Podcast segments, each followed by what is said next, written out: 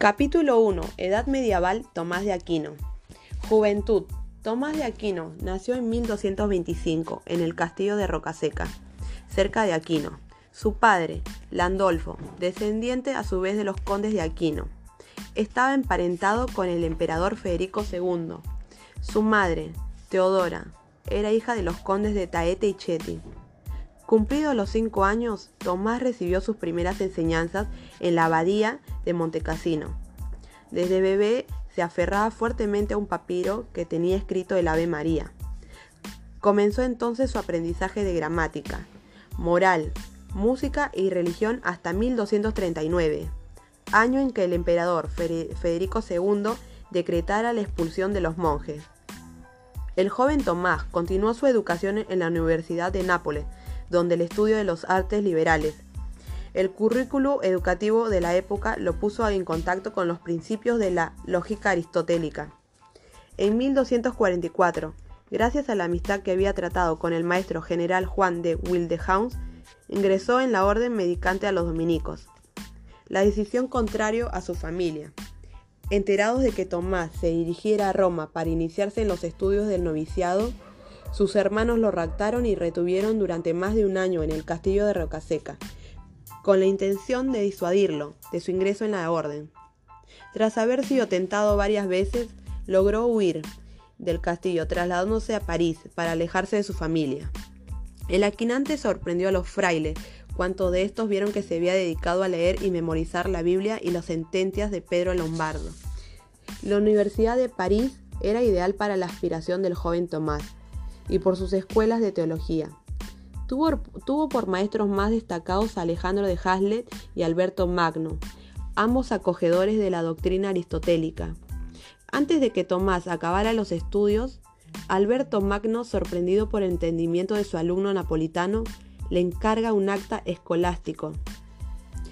Alberto Magno, seguro del potencial del novicio, se llevó a la colonia, a enseñarle y estudiar profundamente las obras Aristóteles. Ambos habrían de defender posteriormente.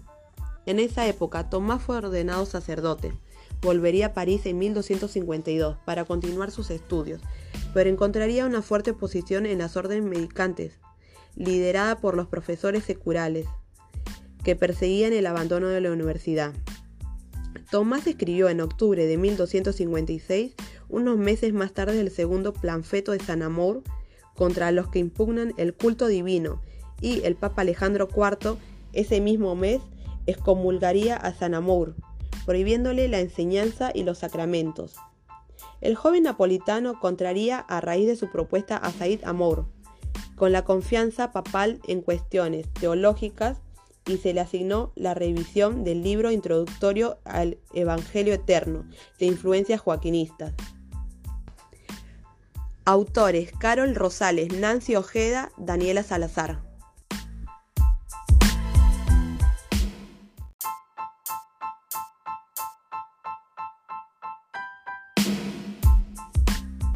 Capítulo 2.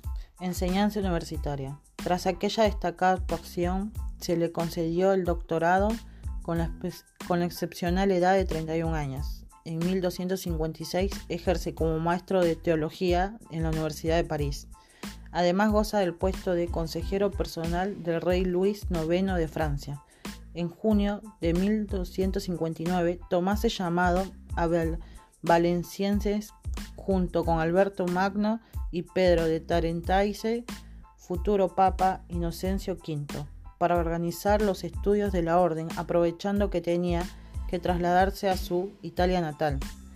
Durante un periodo de 10 años enseñó en Nápoles, Orvieto, Roma y Viterbo. En esta época Tomás termina la Suma contra Gentiles, que sería la guía de los Apología de la Orden en España. El Aquinate fue enviado de vuelta a París debido a la gran oposición que se había alzado en contra de su figura y doctrina. Esta época, por ser la última, es la más dura y fecunda de la quinate. Se enfrentaría a tres brazos de pensamiento, los idealistas agustanistas, encabezados por Juan Pecam, los securales antidementicantes, dirigidos por Gerardo de Abbeville, y por último los Averroítas, cuya figura visible era Sigerio de Brabante.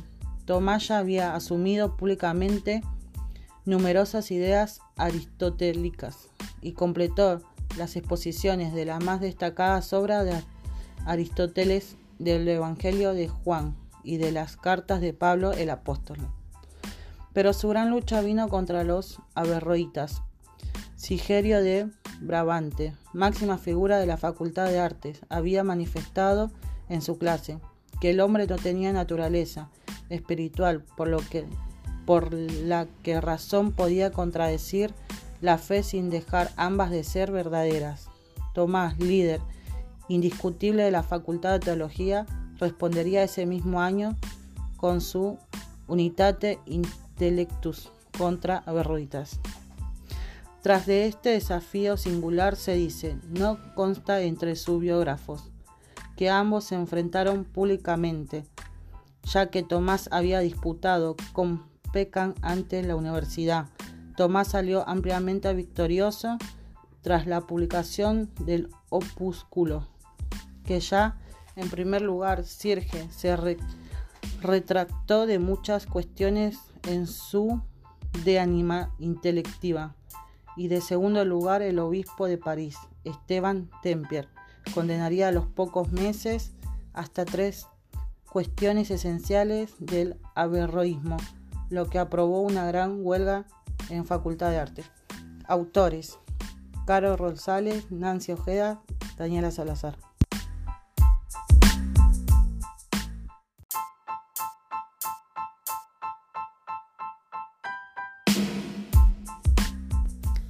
Capítulo 3. Edad medieval. Tomás de Aquino. Regreso y muerte.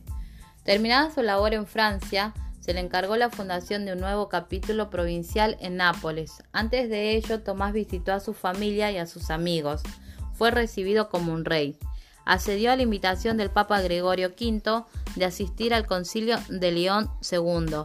Sin embargo, enfermó. Tuvieron que acogerlo en la abadía de Fosanova Tomás murió haciendo una energética profesión de fe el 7 de marzo del 1274, cerca de Terracina. El 28 de enero del 1369 sus restos mortales fueron trasladados a Tolosa de Longedor, fecha en la que la Iglesia católica lo celebra. La importancia y la gravitación política de Tomás de Aquino fue tal magnitud que aún existen dudas acerca de la causa de su muerte. Se ha escrito sobre un posible envenenamiento por órdenes del rey de Sicilia, Carlos de Anjón.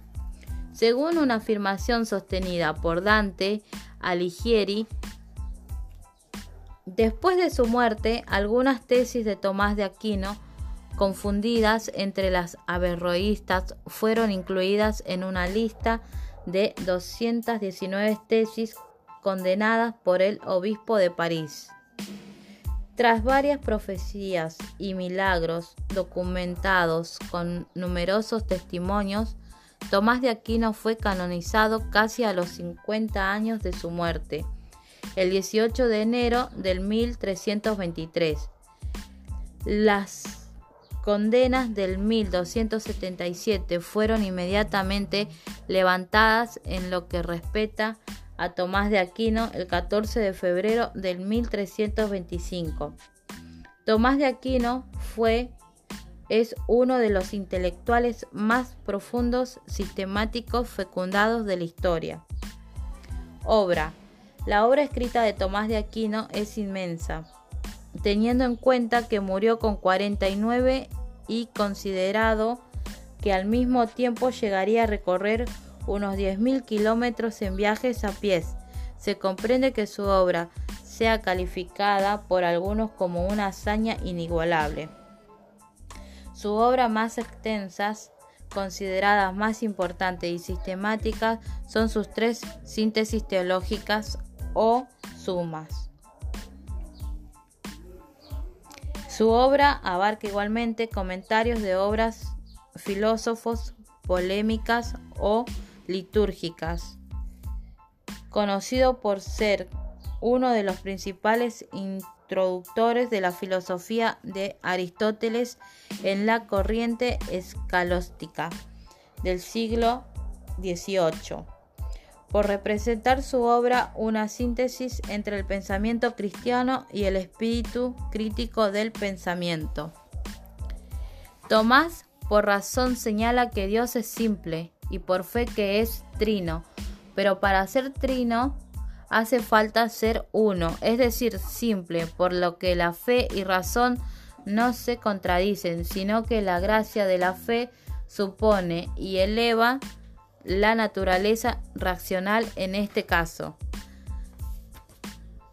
Autores: Carol Rosales, Nancy Ojeda, Daniela Salazar.